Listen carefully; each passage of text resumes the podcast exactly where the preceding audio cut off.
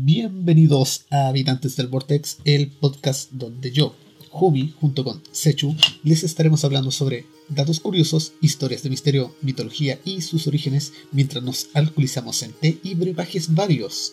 Para el programa de hoy estaremos rememorando leyendas, historias y vivencias de nuestra localidad, Quintero, desde nuestra infancia e incluso de nuestra propia experiencia propia en épocas de juventud sobria y mística. Así que, para el día de hoy, bienvenidos al programa. ¿Cómo estás, Sechu? Hola. no, es que esta vez me vi este Fabián porque estamos tratando de mejorar nuestra nuestro sistema técnico, así que estaba eh, instalando un programa en mi computador, y me lo devolvieron que al fin pude repararlo. O sea, no pude, lo pudieron reparar. Así que este weón se ganó el nombre de El Acertijo. nadie sabía lo que tenía, nadie sabía cómo repararlo. Todavía estamos eh, acomodándonos al podcast, todavía estamos viendo detalles técnicos que esperamos que salgan pronto. Así que el día de hoy, en el segundo programa ya, qué suerte, llegamos al programa 2. Piloto 2.0. Piloto 2.0. Decidimos hablarles de algo que no van a encontrar en internet porque en el programa anterior les hablamos sobre historias de Chiloé, del Imbunche de los Brujos, del Trauco, que sí, básicamente se pueden encontrar en Wikipedia, se pueden encontrar en varias páginas, pero también les dimos datos que no se encuentran ahí.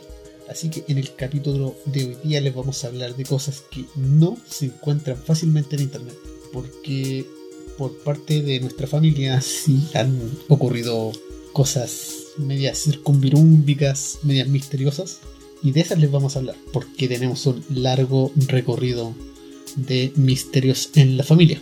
De hecho, aquí ya nos remontamos a así como años muy de antaño. Estamos hablando de los 90, 80. Fines de los 80, Fines de los yo, 80. o mediados de los 80, principios de los 90. Si vos tú viviste del 80 y... 82. 80 y siempre, 90 y nunca, y los infames 2000. Estamos hablando de esa generación cristal. la generación perdida. Estamos hablando de la generación buena. Yo La generación que creció con lag. Nosotros somos el lag. Nosotros vivimos en el lag. No vimos una conexión buena hasta que ya fuimos unos adultos. Los que crecimos con una conexión que tenía ruidos raros para conectarse a un modem. Estamos hablando de las noches de tarreo. Yo creo que después las descripciones de los programas vamos a tener que agregar así que es tarreo, hacer un- Oh, un- el no, glosario sí. de habitantes del norte porque muchas de las generaciones nuevas no conocen lo que es tarreo. No, ya, pero para eso- vamos, vamos a Vamos buscar a- más vamos- gente. No quiero juntar mucha gente de esa época. Sí, Va- la vamos idea a es- hacer un vamos a grupo. hacer un, grupo, hacer un grupo vamos a hacer un podcast así ya transmitiendo con más gente. Ese programa lo vamos a hacer con más gente. Porque necesitamos gente de esa época que nos apañe. Ahora, si ya se puede hacer el tema de hacer reuniones masivas, en volar nos Oh. juntamos entre varios, hacemos su, su mambo circunvirúmico y, y hacemos un debate del tema, ponemos el, Vamos a el- hacer, el su, micrófono al centro nomás y a debatir. vamos a hacer su tarreo de podcast. Pero volviendo al meollo del asunto, vamos a hablar de algunas leyendas o mitos, como quieran llamarlo. No, de hecho son leyendas, más que mitos son leyendas, eh, que se pueden encontrar tanto acá en la, en, en la comuna de Quintero y sus alrededores, como lo que es Ritoque, que es una zona costera, ahora casi turística. Muchas familias eh, de la capital tienen su segunda vivienda acá. En, en verano es una zona que se activa mucho, hay mucha gente. Actualmente se ha ampliado bastante lo que es la casa ya. Ha crecido harto la población flotante o veraniega de- del sector y de hecho muchos ya ni siquiera vienen solamente en verano, hay varios que se vienen por los fines de semana largos, Claro. a veces todos los fines de semana eh, ya se convirtió en una zona de, de relax. Claro, se ha vendido mucho terreno ya en ese sector. Pero ahora vamos a darles las verdades. Se van a dar cuenta de que no es bueno comprar en algunos Pero sectores. no solamente leyendas. Usted No, nos es que va- usted estas son, va- usted son vivencias decida. personales. O sea, es- es- es un- u- Ustedes deciden si nos creen o no, pero nosotros tenemos nuestra, nuestras historias por aquí y por allá, así que su- sus primos, sus historias de, de hermanos por ahí, toda la cosa, que nosotros mismos hemos vivido en eso. Eh, de fondo se escucha el barman que nos trae el servicio de, eso es, de aquel brebaje que no nos está auspiciando, así que no lo vamos a nombrar. tecito de cebada frío. Tecito de cebada de los dioses. Pero primero me voy a lavar mi tecito de tecito. Ese creo que es un té negro el que te estás bebiendo. Es un té de té.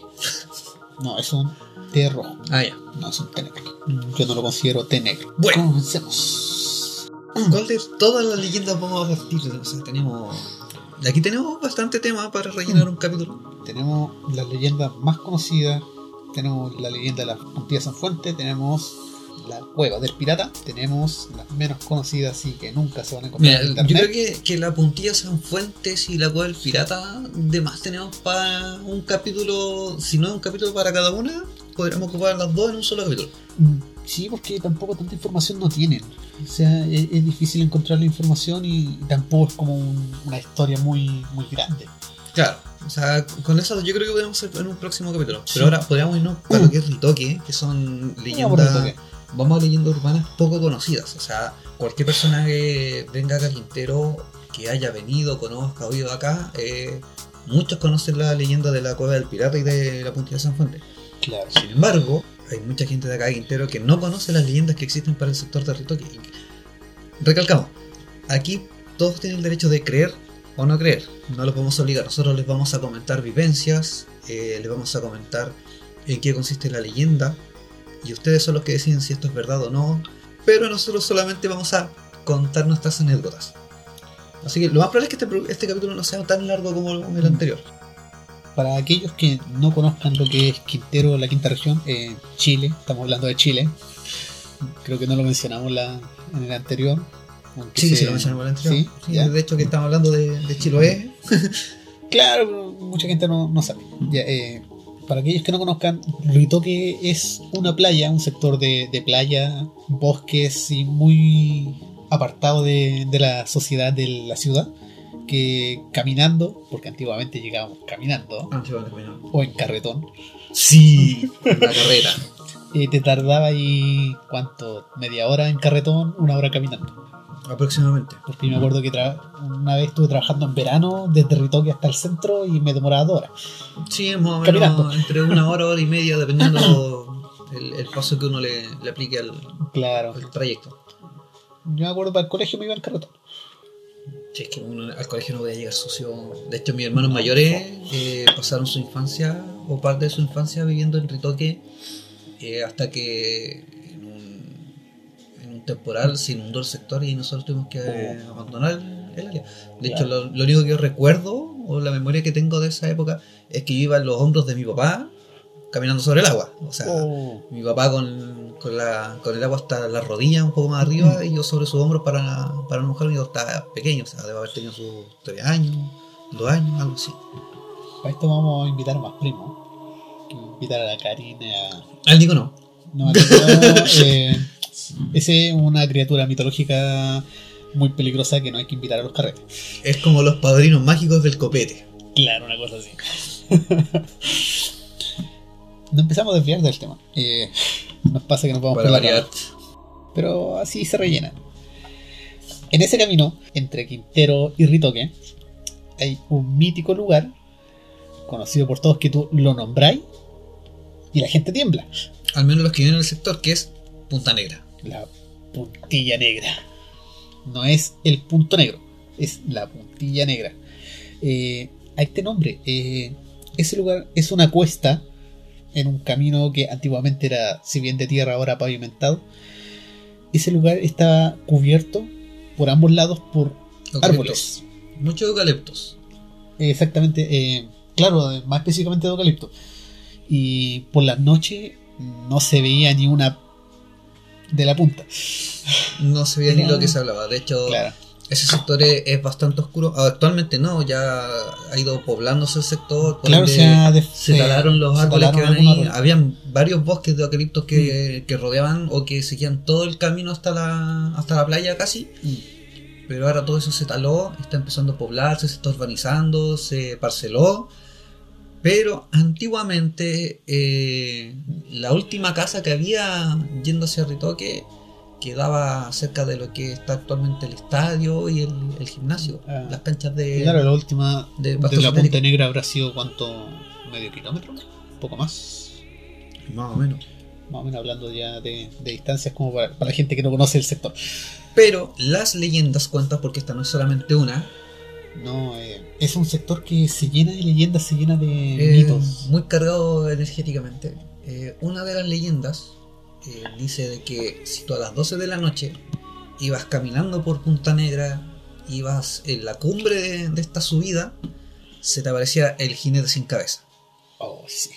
el cual se trataba de un, un guaso eh, montando su caballo, creo que con espuelas doradas, y que cuando tú ibas transitando por el sector lo escuchabas caminar tras de ti y escuchabas el relinchar del caballo, y escuchabas la, a la herradura golpeando contra, bueno, los cascos Claro. golpeando contra el, contra el suelo, y era como maicillo, Sí. porque no era tierra suelta en No. ese sector, era como maicillo. Era ripio.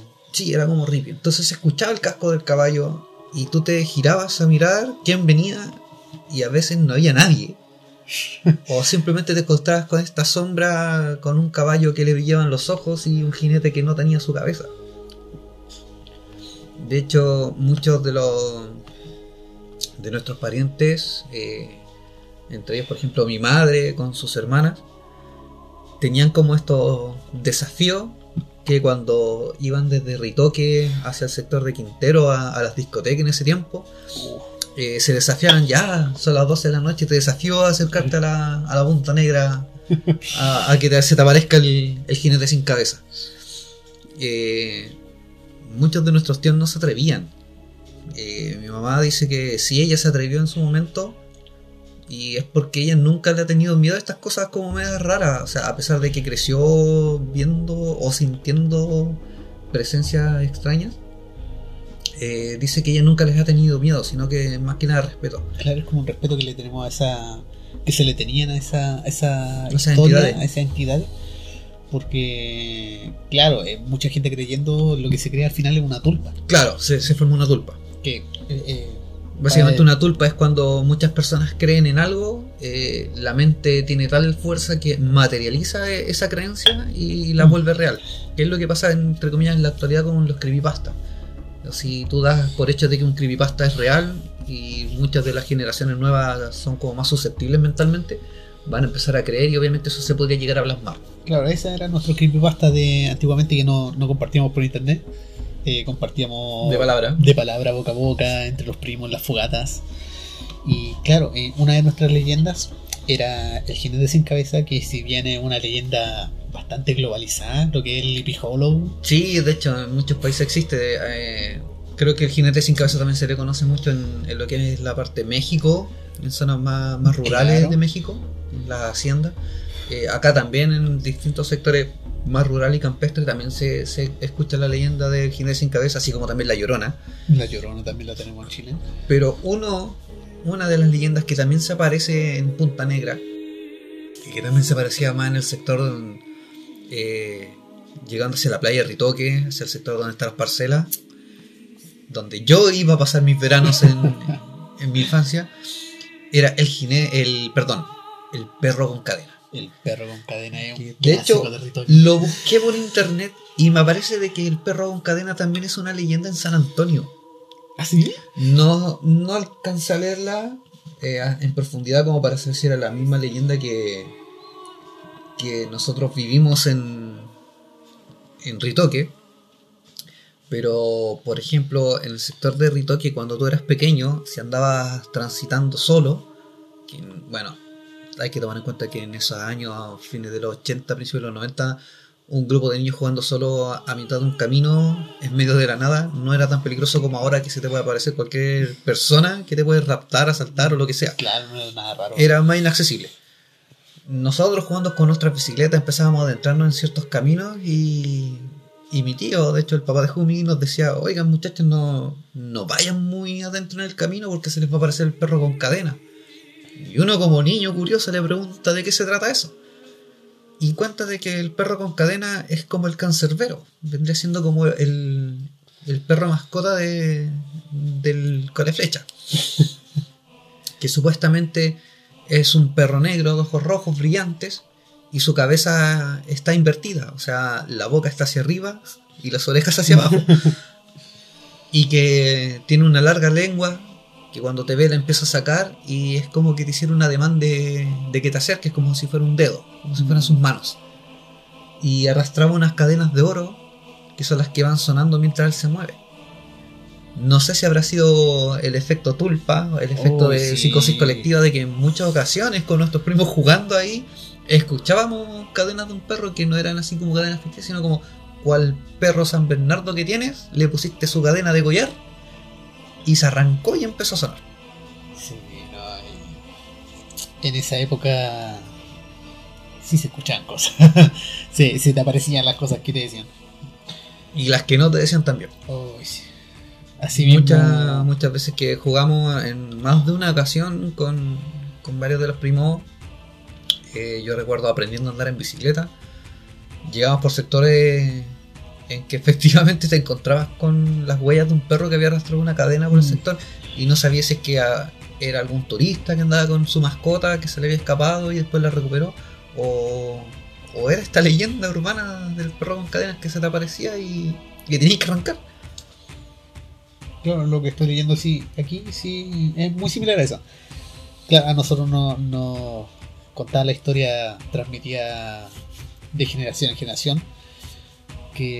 Claro, ese perro negro que se paseaba por la, por la calle, por la línea del tren, y uno escuchaba, ya sea por efecto de Psicosis.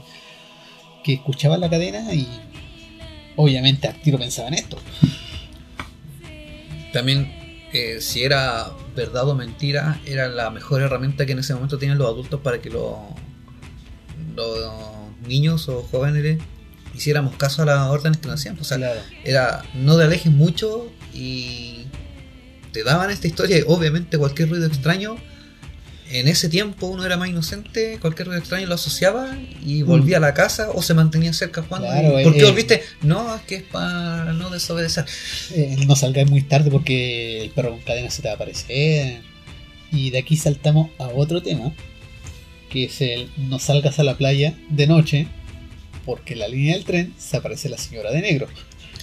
¿Te contaron eso? Eh, la escuché, no me la contaron directamente, pero sí la escuché y creo que más de una fogata la conversamos entre los primos.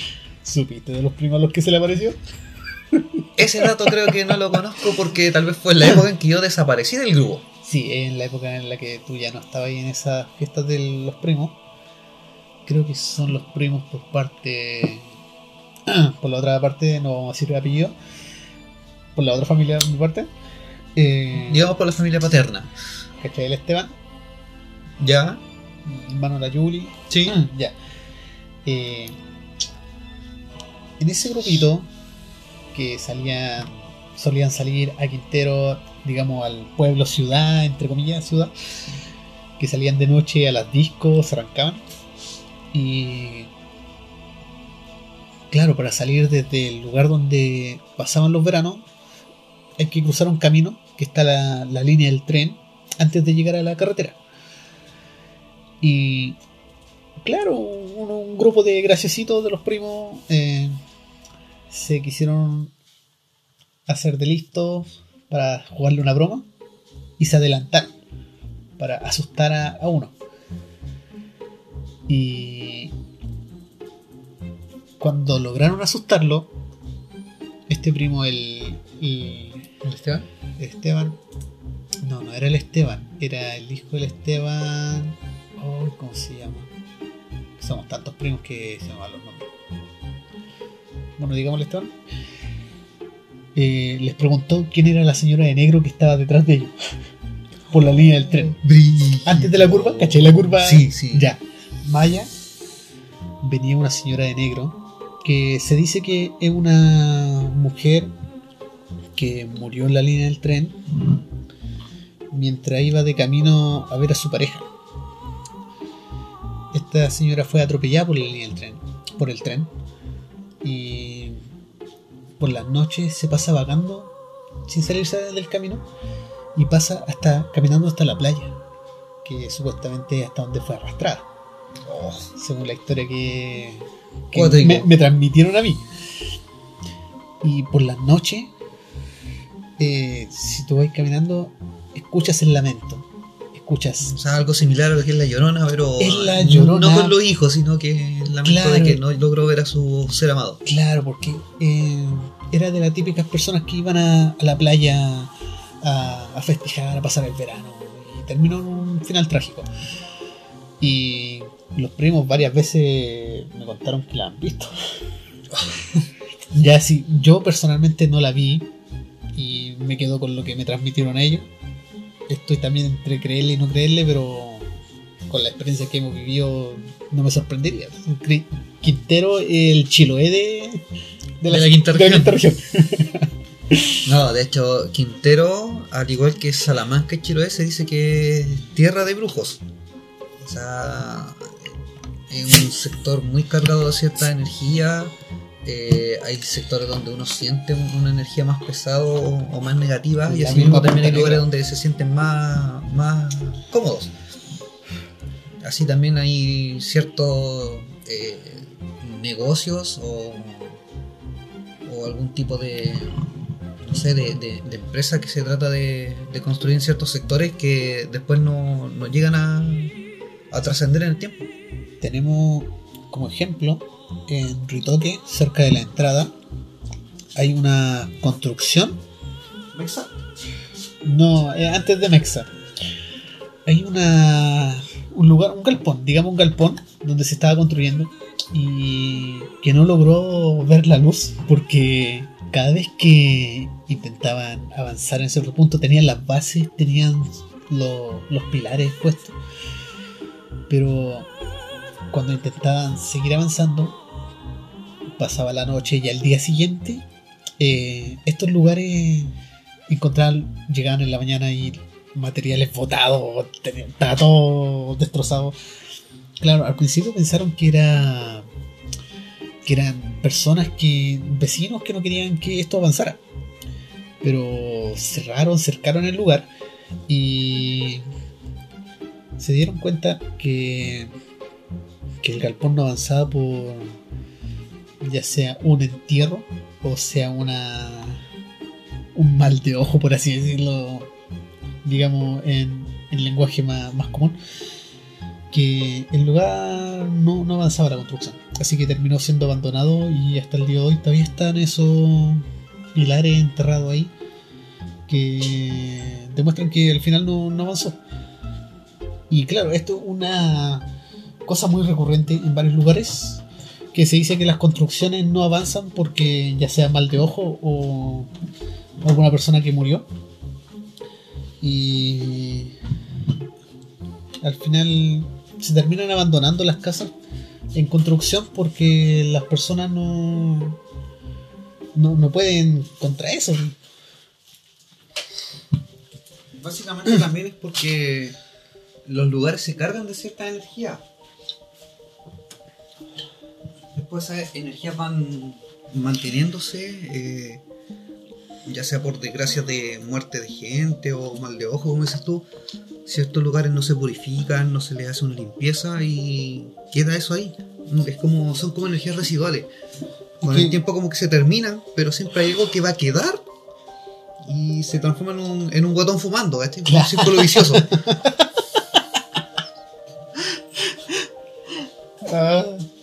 Aquí tengo. Ya, eh, es que también está lo que es la época actual, que no como antes, que si bien se creía más en eso, ya no, no está tanto la tradición de, de creer en, en los lugares cargados, en que antes se, se hacían purificaciones. De hecho, hay una tradición, no sé si en Chile se, se hace porque esto es algo como debajo de la, de la mesa, su cosa oculta. No, veo tus pies debajo de la mesa.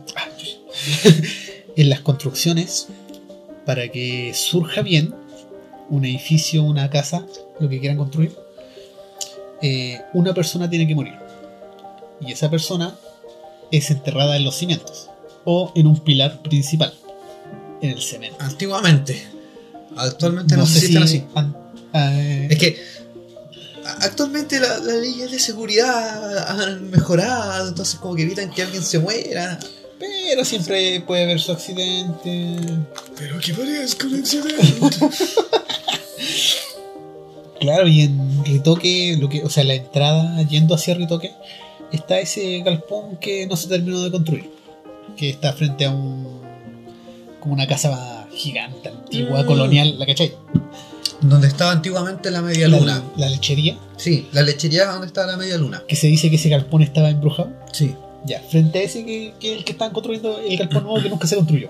sí, ya me acuerdo. Porque siempre en la mañana encontraban los materiales botados. Que queda al lado de donde vivía la abuelita. Exacto.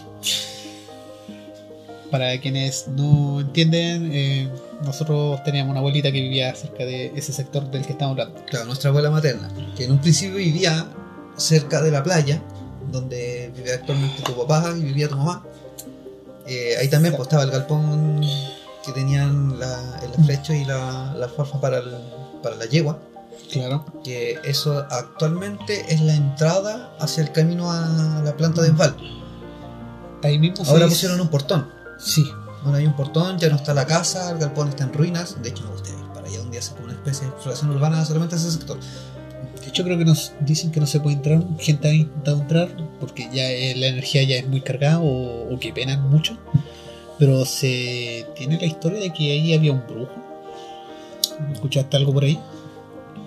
No recuerdo haber escuchado. Como te digo, hay una parte de, de mi, de mi existencia que desapareció y se aisló de, de toda la familia, tanto por parte materna como paterna. Así que hay muchas cosas que de las que me desconecté, eh, cosas, información o leyendas que a lo mejor ustedes sí lo alcanzaron a escuchar que yo no. Eh, para que también se, se ponga más en contexto, eh, Fumi es una generación después que yo, o sea, hay 10 años de diferencia, Claro. pertenece a la generación siguiente, entonces él sí a lo mejor conoció historias o tuvo más vivencias de las que yo tuve.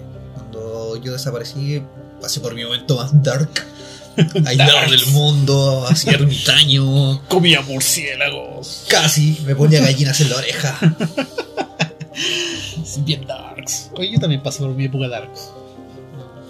Después me puse más, más ñoño, pero también me pasé mi época darks. Yo creo que es de familia esa weá, o sea, tenemos dos primas que andan en la misma, o sea, eh, tuvieron como su época más, más, no tan darks, pero sí más misántropa, Claro. que bueno, todavía le sigue algo, pero ya como que tienen comunicación con los primos, o sea, ya conversan con nosotros, compartimos cosas, eh, por lo menos nos damos likes en Instagram, Claro. y ya, ya es algo. ya, algo de comunicación. Cosas que antes no hacíamos, o sea, si en, esa, en ese momento hubiese habido el internet como está ahora, yo creo que no hubiese tenido ni Instagram. Y si hubiese tenido, o sea, Fotolog. sí, tuve Fotolog. Fotolog. Pocos seguidores, pero tuve. Pero ¿sabéis quién sí tenía muchos seguidores? Sin haber redes sociales en ese tiempo. Sin haber redes sociales. En el camino de la Punta Negra. En el árbol principal, donde está la punta más alta. Ahí estaba el duende del eucalipto. ¿Escuchaste esa leyenda? No, así que cuéntamelo, porque esa sí que yo conocía solamente lo que era el perro con cadena en ese sector y el jinete sin caos. ahí tení muchas leyendas que tal vez no escuchaste. Se contaba que en la punta negra, donde el lugar más oscuro, había un eucalipto. Sí, me acuerdo que era como era el, más el más ancho, El más más ancho y más alto. Ya. Y Eh, estaba justo medio medio donde terminaba la subida. Exacto. Ahí, si tú pasabas de noche, según cuenta el mito, la leyenda, eh, si tú pasabas de noche solo, escuchabas ruidos, gemidos de dolor, de desesperación. Ah, ya, gemido específico. Si tú te detenías, sentías caer gotas sobre tu cabeza, sobre tu cara. Ok. Hablemos de algo viscoso, Y tibio No quiero y saberlo. no sexual. Ah, no sexual, ya, o sea, puede ser saliva. Claro. Dicen que si tú mirabas para arriba, podías ver la sonrisa torcida con dientes amarillos del duende Oh, brígido. que te raptaba, te despellejaba, colgaba tu piel y se comía tu carne. Ok. Esa es la historia del duende de la Punta Negra.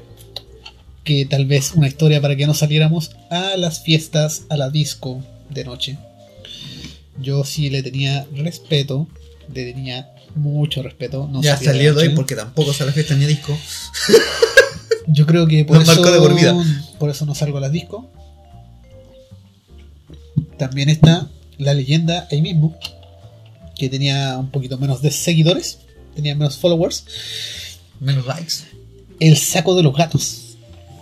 ¿Te contaron el saco de los gatos? Yo conocí al viejo del saco que andaba por el sector nomás, pero. Viejo el saco. Saco de los gatos.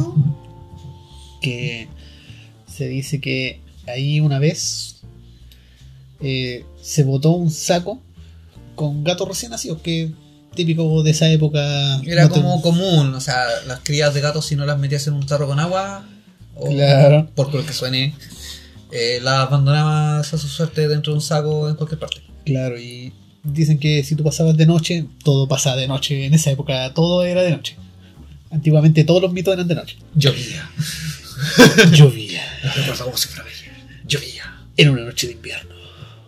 Y si tú pasabas por ahí, escuchabas el, el lamento de los gatos, casi como si fueran bebés. Y lo escuchabas llorar. Sí, creo que me lo comentaron en su momento. Creo que la, la, la Karin me lo comentó en su momento. Y, Arroba Green Blue. y aunque, aunque tú buscaras esos gatos, no ibas a encontrarlos por ninguna No, parte. no, era solamente Y que te- el sonido. Y si tú los buscabas, te iba a perseguir por todo el camino hasta tu casa. Yo recuerdo de una experiencia que me contaron unos amigos hace un tiempo.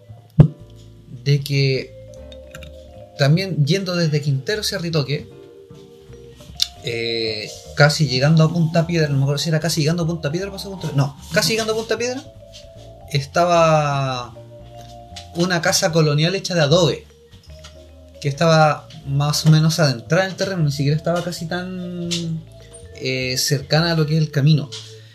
Y estos amigos me comentan que en su momento ingresan al lugar para, para ver esta casa, tratar de explorar, sacar una- unas fotos y llevarse una vivencia. Y de repente se dan cuenta que tras muchos años de que la casa parecía abandonada, eh, ven movimiento de gente adentro. Se veía eh, un par de ancianos que se movían dentro de la casa, que podrían haber sido los dueños. Y estos amigos ingresan o tratan de ingresar a la casa buscando a estos abuelitos para que le contaran la historia del, lugar, del terreno, para saber cuánto tiempo llevan viviendo ahí. Y cuando logran entrar a la casa se dan cuenta que estaba totalmente vacía, abandonada, eh, ya un poco deteriorado el interior de la casa.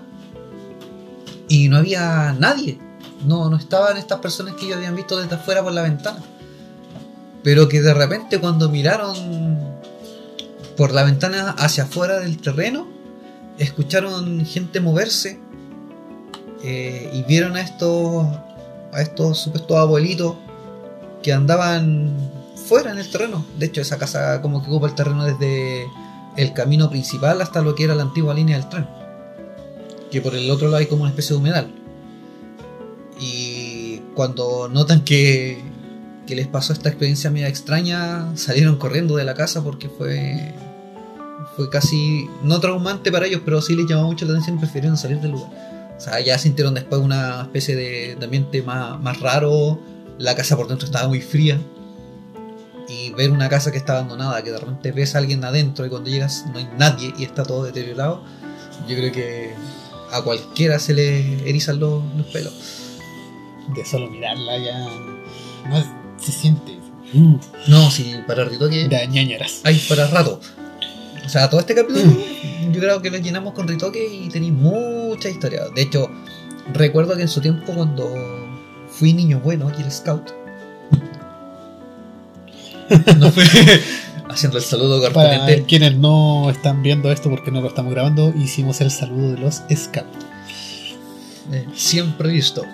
Eh, nosotros nos fuimos al sector de las dunas a Ritoque y si- sin querer lo dimos con una especie de, de asentamiento indígena.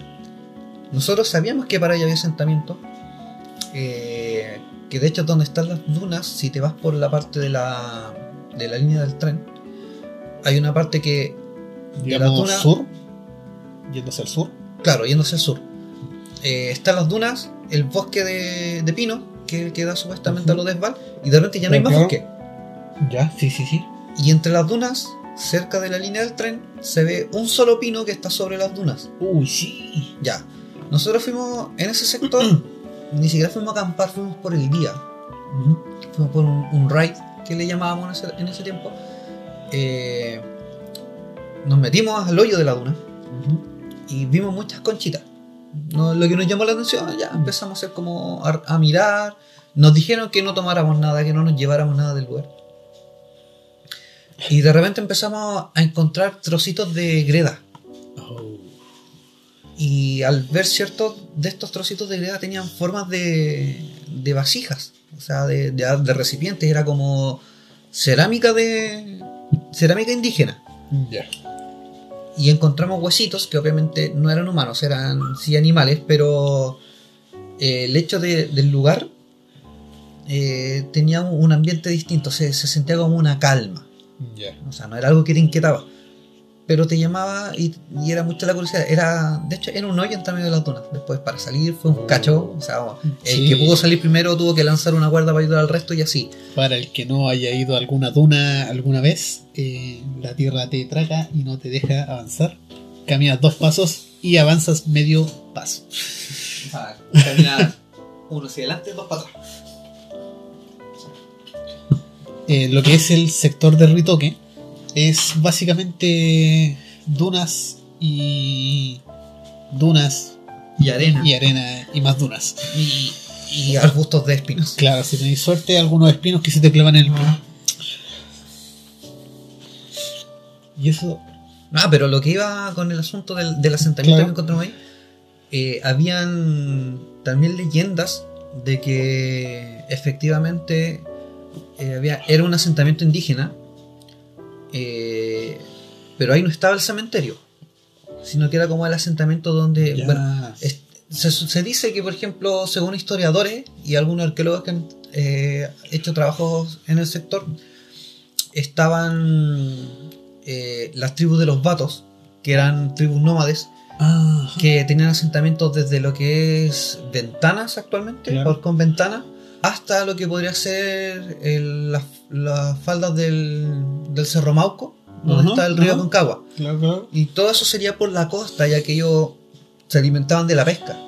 Mm, Entonces, posiblemente este asentamiento que, que nosotros encontramos eh, sorpresivamente, eh, posiblemente perteneció a esta tribu. Y lo que llama la atención es que posteriormente, comentando esta vivencia que tuve en Scout, así comentándola, no sé, po, ya sea en, en pedas, en pedas, carretes, Carretes, fiestas, fiestas, digamos, reuniones juntas, lo que sea. internacionalmente para que todos entiendan. Más de alguno había ido al sector a, a Ritoque de vacaciones, o que le había comentado a algún pariente, o lisillanamente a alguno de los primos, de que cuando ellos iban a hacer su exploración en las dunas, veían sombras a lo lejos de filas de personas. Wow. Y cuando yo les comentaba de este asentamiento, ellos me describían que sí, que, que eran como personas indígenas. Wow. Y veían la sombra a lo lejos caminando sobre las dunas como la siguiendo energía una ruta. residual es- Sí, de- yo creo que, que lo que pasa es eso, como son sectores que no han sido mayor, bueno, no sé si actualmente, pero hasta Claro, esa época no. no, eran mayormente intervenidas por, por otras Claro, no personas. son profanadas. claro, no profanaban, personas, se mantenían. Que queda la, la energía de la, la gente que, que cruzaba por esos lados. Al final es- puede que sea una energía residual. Que básicamente eh, es una, una acción, una, una escena, por así decirlo, que quedó grabada en el tiempo. Que es tan fuerte la energía que se repite día tras día. Yo creo que pasa lo mismo cuando te encuentras con una casa abandonada o te compras una casa antigua, usada, Ajá. eh, que siempre tienes que te dicen, no, es que en la casa me penan. Pero yo creo que son las raíces espirituales de, de quienes vivieron ahí, que tienen algún... Puede ser. Se, se ligan de cierta manera con, con el lugar, pues tienen cierta, cierto sentimentalismo. Ah, Por ejemplo, yo creo que si algún día me llego a morir y alguien llega a vivir esta casa, como esta fue la primera casa, fue el logro que tuvimos como familia. te voy a quedar hueando acá. me voy a quedar hueando acá, harto rato. Voy a- voy voy a seguir acá. O sea, bien, bien voy a tener puesto el seudónimo de Sechu. O sea, para los que no Claro. entiendan Sechu en mapuche, es duende. Claro. O sea, sí, voy a andar puro weando. Y, y Humi en mapuche no significa nada, porque no es mapuche. Bien. Bien. El aporte. ya, eh, siguiendo con Ritoque. Sigamos con retoque. Después de, de ese lapsus intelectual, pseudo no intelectual. Eh, hay otra que tal vez tú no conoces porque ya es más de mi generación, es algo más nuevo. Pero sí he experimentado Ya. con muchos primos y personalmente, junto con un primo, dos personas que lo vimos, Ya. El escocés. El escocés. Ya, ya me Estamos pillaste, ya, hablando ya. de Ritoque. Sí, Chile, no, ya estamos de los 90 tirado para el 2000. estamos en Ritoque, Chile, quinta región. Y estamos hablando de un escocés. ¿Por qué, ¿Qué digo mierda tiene que hacer un escocés? en qué hace un escocés huyendo? Con su faldita y toda la weá huyendo. así. Kilt. Sí, Perdóname, sí. Kilt. Perdón, kilt. No, nosotros usamos kilt. Nosotros usamos Kilt. Así Ya, que, y le cuelga y todo, ya. Eh, cada ciertos días de la semana, a una hora específica, digamos en la tarde tirando tipín 5, se escucha una gaita. Por todo Ritoque, por toda la playa. Se escucha una gaita sonar. Nadie sabe de dónde se escucha. Anthony. Se escucha una música de gaita. Siempre en la misma canción. El príncipe de la montaña. Puede ser. Candy Candy. Y una vez jugando con un primo, yo tengo, tengo que haber tenido unos 11, 10 años. Estábamos jugando a la pelota en la cancha de allá de Ritoque, Ya. eh, de mi papá. Y en un momento nos giramos hacia el arco contrario. Atrás había un bosque y unos arbustos. Sí, para atrás de las dunas. Antes que eso. Ya. No, por eso que yo dentro recuerdo del que- terreno. Por eso, yo recuerdo que dentro del terreno está un arco que da hacia la casa, que viene siendo como hacia el lado costa. Claro. No, hacia el lado. Costa Dunas. sur. Dunas. No, es que por eso, yo digo que hay Este. uno- hay uno que está hacia el lado de tu casa. Costa O sea, la casa oeste. Y el otro está hacia las dunas, que está el arco, viene un bosque, después de ese bosque viene un cierre Ajá. perimetral, y después viene otro bosque, Y después la playa. y después viene... No, pues después vienen las dunas. La playa viene para, el otro, para la, la casa de tu papá. Ya, para ese lado, para el lado playa. Ya. Está el arco, arbustos, camino, Mm. bosque, dunas, playa. No, pero es que en el terreno donde tu papá... Me, me estáis desviando del tema. Sí, no, dale y después yo te digo qué, qué experiencia tuve en ese terreno, en un, en un verano. No, si vamos a contar historias por separado. Ya, digamos que estoy Que en a el- 15 minutos. Estoy en el en uno de los extremos de una cancha un poco más grande que la de Baby Fútbol. Con un primo estamos jugando y en un momento miramos porque vemos algo moverse Ya. y es una sombra, digamos que son las tiene que haber sido 6 de la tarde, sol todavía, Estamos hablando de verano. verano. Ya. Y pasa una sombra, ni siquiera tiene eh, un relieve, nada, es una sombra, es la sombra de una persona pero parada. Camina por un sector que es camino limpio hasta llegar a un pequeño arbusto, se gira la cabeza para mirarnos. O sea, nosotros decimos que se gira porque se ve como un movimiento 3D, pero todo sombra. Claro, es todo Es negro. es un como la hombre- gente sombra. Es un agente sombra. Nos mira y se ve como si tuviera. O sea, es corpulento, es un hombre, pero se ve como si tuviera una falda, un kilt, Ok. una falda escocesa. Y es la hora en la que suena la gaita. Pasa por ese arbusto, camina un poco más y desaparece en la nada. Oh, eso tiene- como que se enlaza con algo que me pasó también por Y ahí. no es solamente que yo lo haya visto, porque estoy con un primo al lado. Ambos nos miramos, porque ambos lo vimos, preguntándonos así, ¿qué pasó? Wey, dice lo mismo que yo. Híjole, sí, vamos para adentro. Luego de ahí corrimos y nos fuimos para la casa y no, no volvimos a jugar más. Y de ahí engordamos porque no salimos de la casa y no, no jugamos nunca más. No hicimos deporte. Mm, Mira, relacionado al a ese escocés, recuerdo que en una ocasión, creo que actualmente no existe ahora ese cuarto, pero estaba la casa Está. y el cuarto daba hacia la salida, donde está el bosque que divide las dos parcelas. Ajá. Había un cuarto. Existe. Ya. Ese cuarto era largo, era grande. Recuerdo que tu papá guardaba unas mochilas de campamento, Claro, motosierra, herramientas varias. Y las dos primas, las dos hermanas de Hobby, también tenían algunos de sus juguetes guardados ahí. Mm, Entonces, uno de los veranos en que yo me fui a quedar allá, andaba buscando juguete o cualquier artilugio para inventar cualquier weón. y resulta que en un momento determinado escuchamos pasos alrededor del lugar. Y de primera pensamos que era mi tío, que andaba paseándose por ahí, que a lo mejor había salido de la casa hacia la otra parcela, como él es cuidador, a, a cuidar el pasto, ver el tema de la piscina y cosas así. Y no, eh, el tío no estaba. o sea, tu papá había salido, no estaba en la casa. Y de repente, de curiosos salimos a mirar quién andaba merodeando y empezamos a gastar huellas. Y de hecho las huellas eran de un adulto y Mm. por lo que se veía eran de un hombre por el tipo de huellas, porque eran anchas como con zapatos eh, tipo bota o de trabajo, algo así. Y se notaba porque, para entrar en contexto y los demás entiendan cómo pudimos escuchar que alguien caminaba, en el sector hay mucho pino, de estos que tiran como varillas. Entonces cuando se van secando, van cayendo al suelo y suenan como hojas secas al pisar por ahí estas ramitas. A nosotros fue como que nos llamó la atención, empezamos a recorrer, vimos estas huellas y fue como, ok, aquí pasa algo raro. Nos están penando. Diseñadamente sí, nos están penando. Para después no hacerle caso y que, que todo pasara solo, volvimos al cuarto. Seguimos buscando cosas para, para nuestro juego. Estoy hablando que ese tiempo yo tenía como 8 o 10 años. Y de repente empezamos a escuchar chanchos. Pero fue como que escuchábamos chanchos izquierda, a la derecha, frente, atrás y como que rodeaban el sector donde estábamos. Y fue como, ok, los chanchos más cercanos están donde Parrita, que quedaban casi como un kilómetro de distancia donde estábamos nosotros situados.